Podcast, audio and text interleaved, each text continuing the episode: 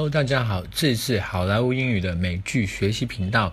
今天是三月二十二号，我们继续给大家分享一个地道的英语表达。今天的表达是 a lost cause，这个表达是什么意思呢？我们赶紧来看一看吧。A lost cause，它英文解释是 a person or thing that can no longer hope to succeed or be changed for the better。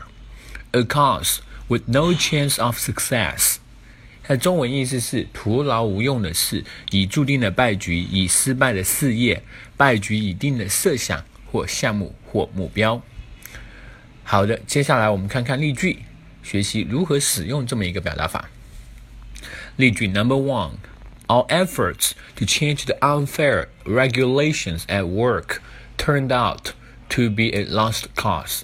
我们努力想改变不公平的工作规定，结果只是枉然。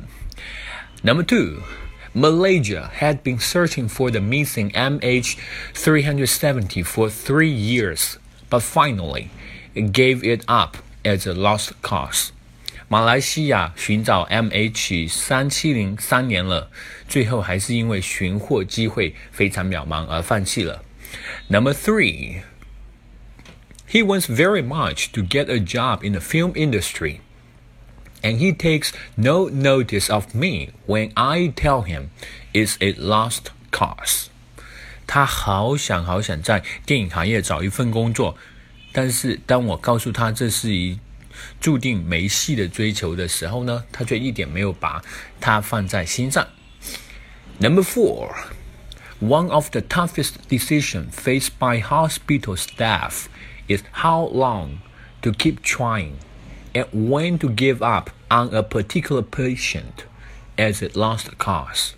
医务人员最难做出的决定之一，就是要对患者抢救多长时间，应该在什么时候承认失败，放弃抢救。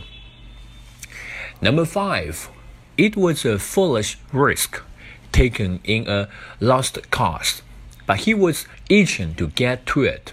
这是一次愚蠢的冒险行动，是注定要失败的。然而他却迫不及待的想去试一试。Number six, some see Japan's unilateral intervention as a lost cause, and say that Tokyo should pressure its biggest trading partner to help. 有人将日本的单边干预看成是一个注定要失败的举动。他们说，东京方面应该向其最大的贸易伙伴施压，以此来寻求帮助。